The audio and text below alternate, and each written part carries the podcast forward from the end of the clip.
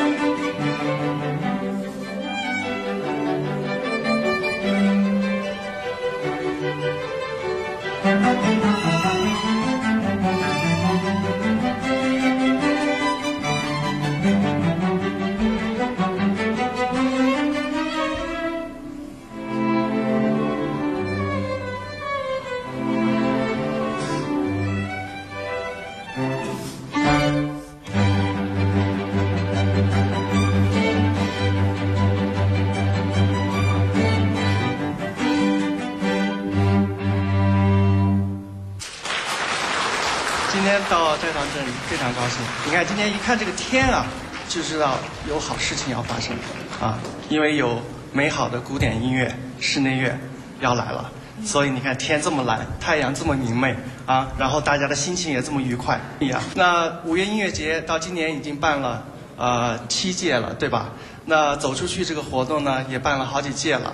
呃，我非常非常荣幸啊，在最近的这些年来，大剧院一一直能信任我，让我担任，请我担任这个形象推广的大使。那从今年开始又请我担任这个音乐总监，我觉得呃非常荣幸，但是又觉得肩上的责任担子也重了。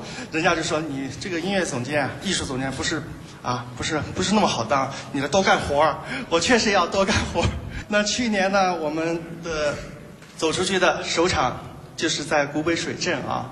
那今年又到了斋堂镇大剧院，这个走出去的活动越走越远，从二环走到四环，从四环走到六环，哎，现在走到北京的近郊。我说明年可能就走到河北省了。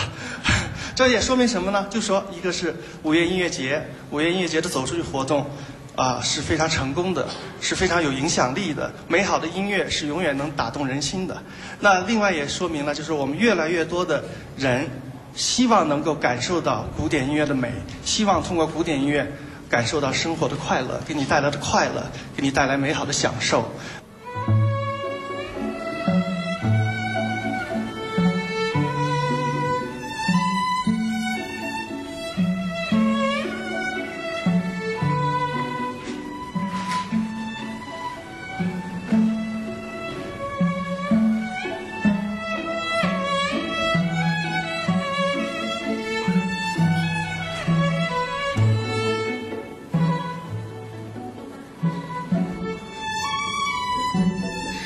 耳边我们听到的是国家大剧院五月音乐节的艺术总监吕思清在百峪村为村民们带来的精彩演出，这是一首《良宵》。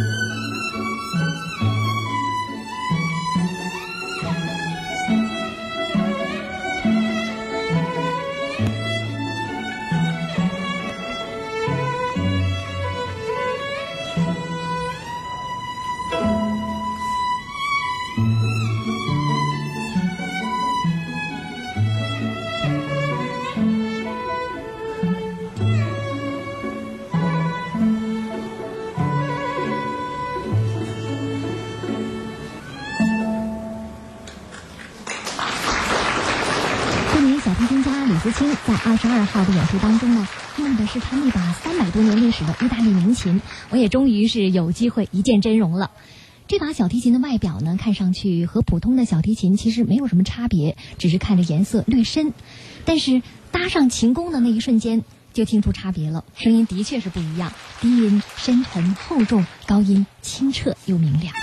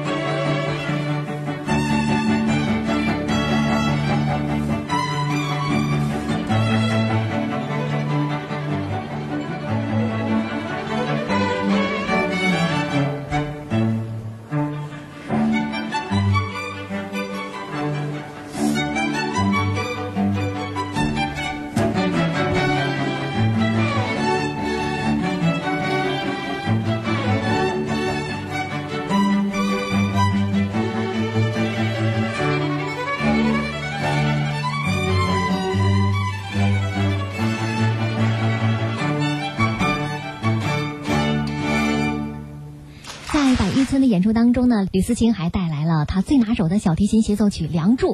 这首曲子呢，他已经拉过三百多场了。他说最难忘的是有一年在故宫参加中秋晚会的演出，演出开始前呢天有点阴，后来他快上场的时候就开始打雷，大家就开玩笑说你的《梁祝》可别把老天拉哭了。李思清也特别担心，因为演出是露天的，他怕这把世界名琴被雨淋湿。结果拉到一半还真下雨了，工作人员赶快跑上来给他撑伞，他就这样在雨中完成了《梁祝》。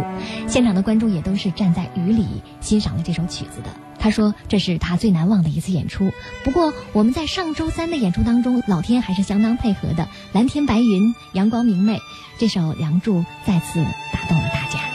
也把它作为今天我们国家大剧院节目上半时段的结束曲吧。我是云云，稍后下半时段马上回来。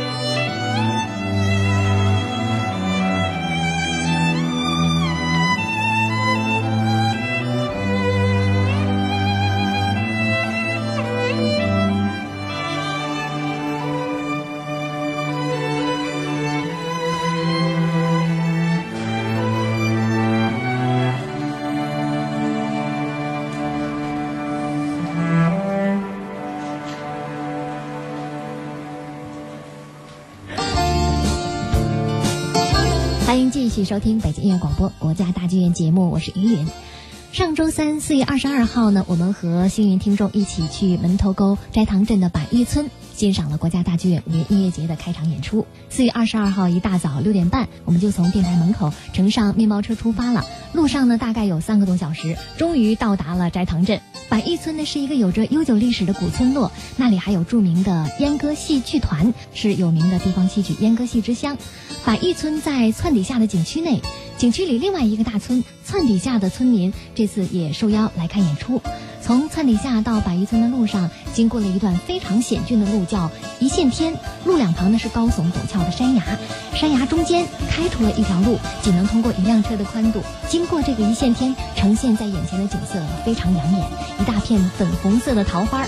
当时马上就联想到了陶渊明的《桃花源记》。在桃林的尽头，就是溪水的发源地，出现了一座山。从山洞进去，突然就变得豁然开朗了。的确，白玉村就像世外桃源一样美。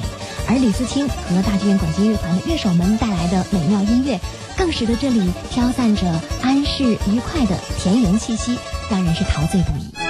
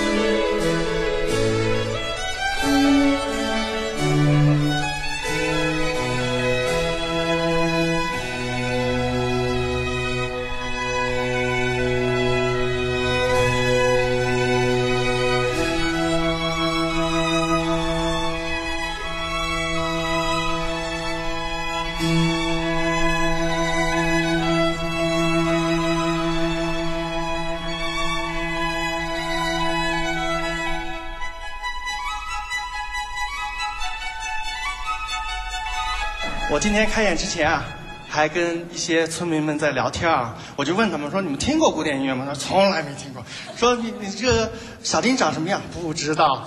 我是谁？不知道。但是通过今天完了以后，就全知道了，对不对？就一个小时的时间，就知道了很多关于古典音乐的事情，看到了很多，听到了很多，感受到了很多。”所以他就不会觉得对古典音乐陌生了，他会觉得这是一件很开心的事情，很美好的事情。我开玩笑说，你听了古典音乐，你觉得生活美好了，你在这里啊做农家菜做的也好了，那我们也愿意来吃了，对吧？你农家菜里头也也有美好的气息，有欢乐的这种情感在里面啊，所以我觉得，呃，能够把音乐带到更多的。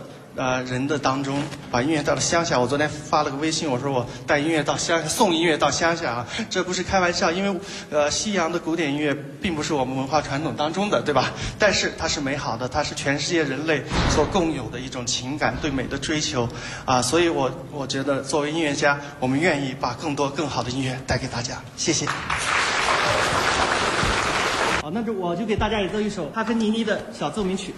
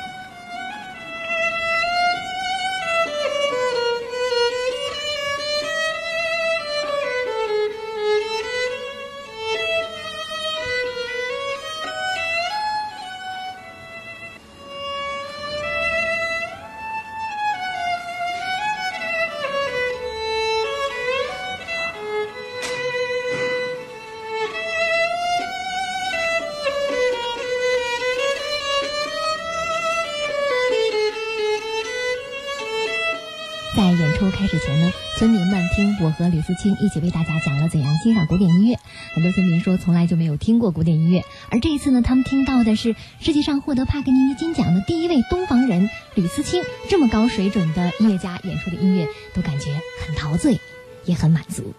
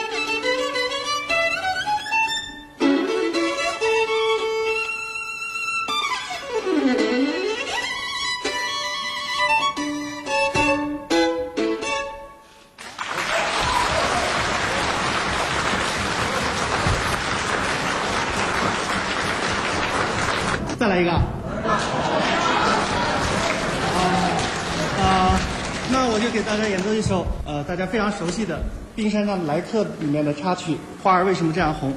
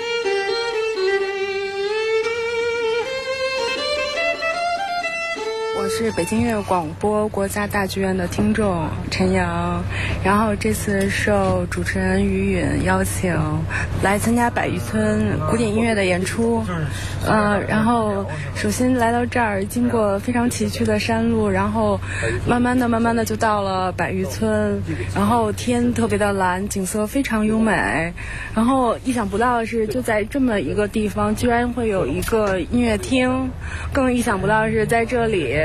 会有一场古典音乐的演出，由著名小提琴演奏家吕思清。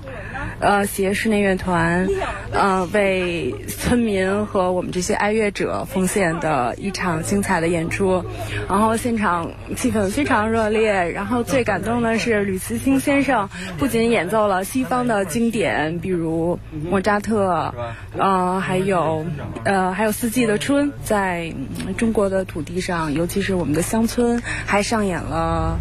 我们的传统音乐，比如《梁祝》。我叫张秀清，那是一个普通工人。这次跟于云到百余村，把音乐送到乡村，呃，在演出是非常精彩，觉得应该发扬下去。这边的天不是非常的蓝，那个景色非常美，嗯，音乐美，主也棒。参加这种活动，觉得值了。